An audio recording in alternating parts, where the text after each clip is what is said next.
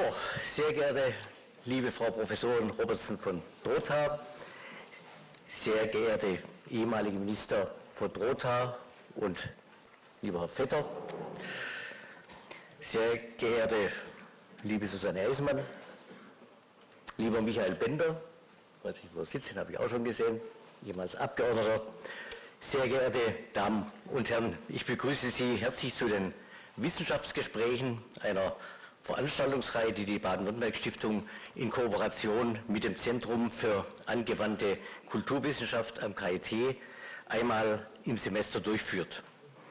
Die heutige Veranstaltung hat den Titel Bildung digital, was müssen wir für morgen wissen.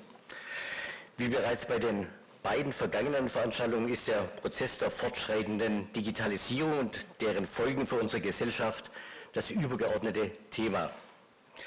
Es handelt sich dabei um eine Fragestellung, die gerade Baden-Württemberg als technologieorientiertes Land, als Innovationsland Nummer eins besonders betrifft und die uns daher sehr interessieren muss. Der Wissenschaftsstandort und IT-Standort Karlsruhe ist, glaube ich, für eine solche Veranstaltung hervorragend geeignet. Sieht man natürlich auch in der Besucherzahl.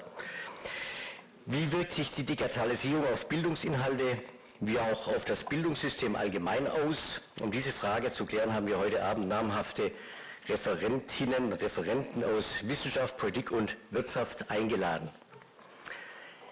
Ich konnte bereits gestern Abend in einem Bildungsarbeitskreis wichtige, aber auch skurrile Vorabinformationen von Lehrerinnen und Lehrern zum digitalen Unterricht bekommen. Es war in Reutlingen, meiner ehemaligen Heimatstadt. Das hat mich sehr beeindruckt.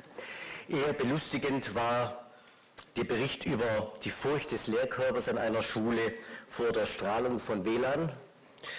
Das hat mich beeindruckt. Weniger überraschend die Erkenntnis, dass der Einsatz von Tablets Vor- und Nachteile hat. Vorhersehbar war das äh, Ergebnis, dass der Einsatz digitaler Technik teuer ist, viel Zeitaufwand der Lehrer benötigt und die Geräte nach zwei, drei Jahren Elektronikschrott sind.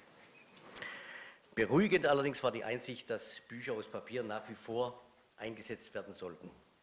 Erkenntnisse, Einsichten und Ergebnisse, für die man auch keine der lästigen Bertelsmann-Umfragen benötigt, die in der Regel zwar bekannte Missstände aufdecken, mit geringem Aufwand für den Auftraggeber, aber großer Medienresonanz brauchen wir hier nicht. Ähm, die bieten ja auch keine Problemlösungen an.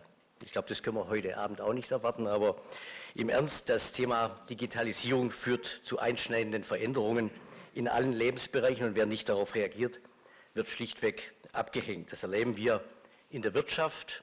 Da gibt es große Klagen, heute auch in den überregionalen Medien, äh, dass Amazon, Google und andere Giganten, Uber und so weiter, ähm, den Markt so früh aufgerollt haben, dass für die kleineren wenig übrig bleibt.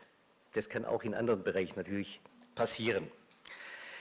Digitalisierung ist daher auch für die Baden-Württemberg-Stiftung schon länger ein wichtiges Thema. Zahlreiche äh, Programme aus den Bereichen Forschung und Bildung sprechen hier für sich. Allein im Themenbereich der Innovationstechnologien finanzieren wir derzeit Forschungsprogramme zu IT-Sicherheit, zu additiver Fertigung, in Klammer 3D-Druck, oder zu Industrie 4.0 im Bereich Bildung, fördern wir bereits seit 2011 das landesweite Netzwerk Bildungsforschung.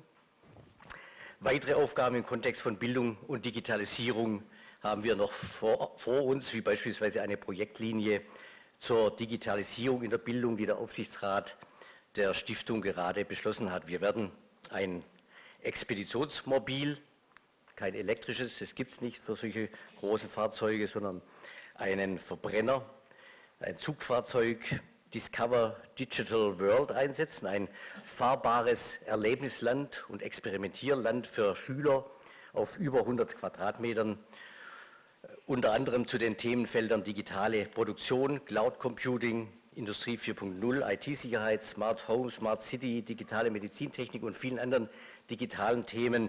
Ich glaube, da sind wir sehr gut aufgestellt und äh, gehen das bei den Schülern an, äh, die mit Begeisterung solche Experimente ähm, in einem multimedialen Umfeld durchführen. Sie sehen, die Themen, die, über die wir heute Abend ähm, uns unterhalten, sind in den Programmlinien der Baden-Württemberg-Stiftung recht gut vertreten. Im Übrigen, wenn Sie sich über die Arbeiterstiftung informieren wollen, dann haben wir Informationsmaterial für Sie vorbereitet.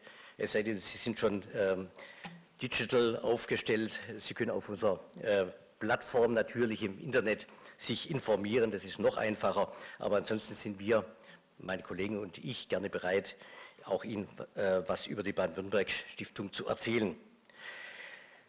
Ich möchte das Wort an Frau Professor Robertson von Trotha weitergeben und wünsche uns allen einen informativen, spannenden Meinungsaustausch zum wichtigen Thema und einen schönen Abend. Vielen Dank.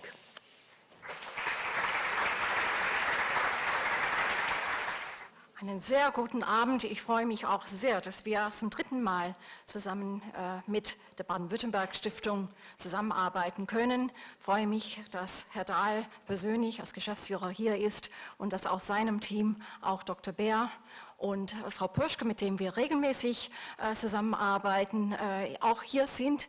Und vor allem darf ich aber diesmal äh, den ähm, also Leitungs, äh, der Leiter von der Bildungsabteilung, äh, Dr. Andrea äh, Weber, auch hier unter uns begrüßen. Es gibt sehr viele Leute, die ich begrüßen könnte heute Abend. Das tue ich aber nicht. Ich mache es einfach kollektiv. Wir haben viele aus dem Bildungsbereich, ehemalige Rektorin, ähm, ehemalige Politiker, Politikerinnen und ich glaube, also sehr viele, die auch dafür sorgen werden, dass wir auch nach unseren Impuls-Statements und unser Podium, dass wir äh, ein munteres äh, Gespräch miteinander führen äh, können. Ganz besonders natürlich begrüße ich Frau Dr. Susanne Eisenmann, Ministerin für Kultus, Jugend und Sport des Landes Baden-Württemberg. Es ist eine große Ehre und ist sehr wichtig, dass Sie hier sind, Frau Eisenmann. Ich begrüße auch unsere weiteren Experten in der Runde. Herrn Prof. Dr. Michael Keres, Professor für Mediendidaktik und Wissenschaftsmanagement an der Universität Duisburg-Essen. Herrn Diplom-Psychologe Steffen Noller, Digital-Unternehmer und Gründer aus Köln. Und ich freue mich sehr, dass wir eine Moderatorin äh, diesmal ähm, bei uns haben, Frau Angela Ellis, langjährige und erfahrene Moderatorin bei ARD, ZDF und Dreisat. Vielen Dank, dass Sie gekommen sind. Ich denke, es ist eine fast banal zu sagen, digitale Medien beeinflussen nicht nur unsere Meinungen und unser politisches Verhalten, wie wir es bei unseren letzten Wissenschaftsgesprächen im Juli hier und auf dem, diesem Podium diskutiert haben. Gerade die Art und Weise, wie wir in Zukunft arbeiten werden, wird durch die Digitalisierung maßgeblich beeinflusst, wenn nicht sogar dominiert. Wir hören und lesen zurzeit viel darüber, auch darüber, dass wir damit rechnen müssen, dass ganze Berufszweige ja, wegfallen oder nicht mehr in dieser Form äh, also sichtbar sein wird. 2018 wird sich die Wissenschaft in dem vom Bundesministerium für Bildung und Forschung sowie der Initiative Wissenschaften im Dialog ausgerufenen Wissenschaftsjahres den Arbeitsfelden der Zukunft widmen. Auch ein Thema, wo wir am ZAK und ähm, auch natürlich am KIT im ganz großen äh, Stil auch äh, solche Veranstaltungen anbieten werden, das Thema auch diskutieren werden. Aber bevor wir uns mit zukünftigen Arbeitswelten beschäftigen können, müssen wir uns der Lebensphase widmen, die sich vor der Erwerbstätigkeit befindet, die Schulbildung. Befinden wir uns am Ende der Kreidezeit im wörtlichen Sinn? Schulen und Hochschulen partizipieren schon seit vielen Jahren an der Digitalisierung. Bereits Mitte der 90er Jahre schufen das damals noch so lautende Bundesministerium für Bildung, Wissenschaft, Forschung und Technologie, damals unter der Leitung von Jürgen Rüttgers, und die Deutsche Telekom, damals mit Ron Sommer, die Initiative Schulen ans Netz und die Gründung des gleichnamigen Vereins. Eines der damals vorrangigen Ziele war die Anbindung der Schulen an das Internet. Nach wenigen Jahren gelang es, die allgemeinen und, Bildungs- und berufsbildenden Schulen in Deutschland mit einem Internetanschluss zu versorgen. Das geschah, so wie das üblich ist, mal reibungslos, mal weniger, mal mehr reibungslos. Und wir können uns sicherlich viele von uns, zumindest in meiner Generation, an den äh, damals noch piepsenden ähm, Modems erinnern. Und kann, können auch vielleicht verstehen, dass viele auch www dann abgekürzt haben als World Wide Waiting. Und äh, das ist vielleicht in manchen Räumen gar nicht so viel anders heutzutage. Ich habe auch in unserem Hightech-Land äh, Baden-Württemberg neulich gerade ähm, erlebt, Internet, WLAN war weg und das hat zwei Wochen gedauert, bis Telekom den Fehler gefunden hatte. Und da ich nun in einem Dorf im ländlichen äh, Land äh, äh, wohne, hat man auch ein Funkloch zu bekämpfen. Also wir sehen, wir haben sogar mit der technischen Ausstattung noch viel zu tun. Die Hochschulen hatten mit der Beteiligung in der Infrastruktur des deutschen Forschungsnetzes schneller, also Zugang und ich denke auch da haben wir also eine ganz enorme Entwicklung gesehen. Nur vielleicht ganz kurz, inzwischen hat sich bei der Internetversorgung für die breite Öffentlichkeit viel getan. Mehr als 60 Prozent der Deutschen nutzen einen Breitband-Internetanschluss. Und Mitte des Jahres 2017 war Breitbandinternet mit mindestens 1 Megabyte pro Sekunde für 99,7 Prozent aller Haushalte in Baden-Württemberg verfügbar. Die Situation der Wirtschaft und der Forschung in Privathaushalten ist aber nur bedingt auf die Internetanschlüsse und die Nutzung digitaler Technologien in Schulen übertragbar. Auch, aber auch hier wird an mehreren Stellen gleichzeitig eine Digitalisierung spurbar. Wir wollen ganz kurz äh, schauen, die Bedürfnisse in Schulen sind natürlich nicht nur technischer Natur, das werden wir hören. Wir brauchen natürlich technisches Personal, die ausgebildet sind. Wir wollen äh, auch natürlich fragen, wie sieht es aus mit Kostenübernahme und äh, die limitierte ähm, effektive Digitalisierung. Wir müssen ganz sicherlich fragen, wie ist es mit den Lehrplänen, und das werden wir tun. Haben wir engagierte Schulleiterinnen und Schulleiter sowie motivierte Lehrerinnen und Lehrer, die Interesse am Einsatz digitaler Medien haben? Das ist natürlich eine Voraussetzung. Eltern sollten involviert werden, das wissen wir. Also das ist ein ganz großes Thema, auch im Hinblick auf die Themen, die wir das letzte Mal hatten. Aber auch Wissenschaft und Politik haben die Aufgabe, mit Bedacht und auch mit Mut angemessen mit digitalen Technologien umzugehen und sich mit der IT-Wirtschaft zusammenzusetzen. Wir sprechen auch immer noch oder vielleicht sogar bewusster von digitalen Spaltungen. Das ist vielleicht auch ein Thema, was heute Abend ähm, aufgegriffen werden könnte.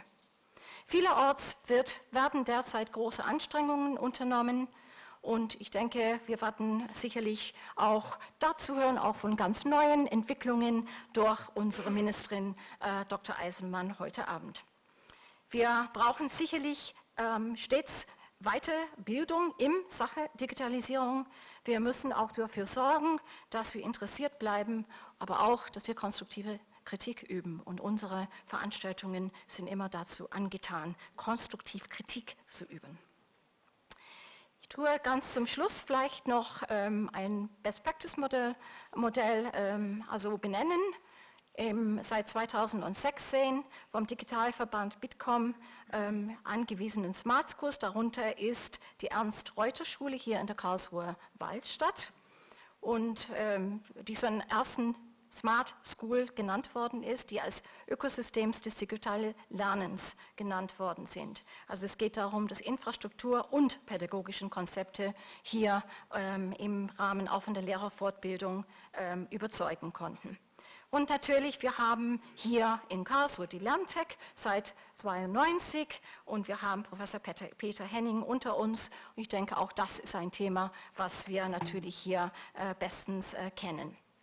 Also müssen wir unsere Lehrpläne neu überdenken, benötigen wir alle Lehrer- und Schulerkenntnisse im Programmieren, werden digitale Technologien den Unterricht in Zukunft äh, dominieren. Alles Fragen, die wir hier aufnehmen können. Ich freue mich sehr, dass ich jetzt übergeben kann an unsere Moderatorin Angela Elis, die also auch unsere Impulsredner hier auch vorstellen wird. Ganz herzlichen Dank und ich freue mich auf eine muntere Diskussion im Podium. Dankeschön.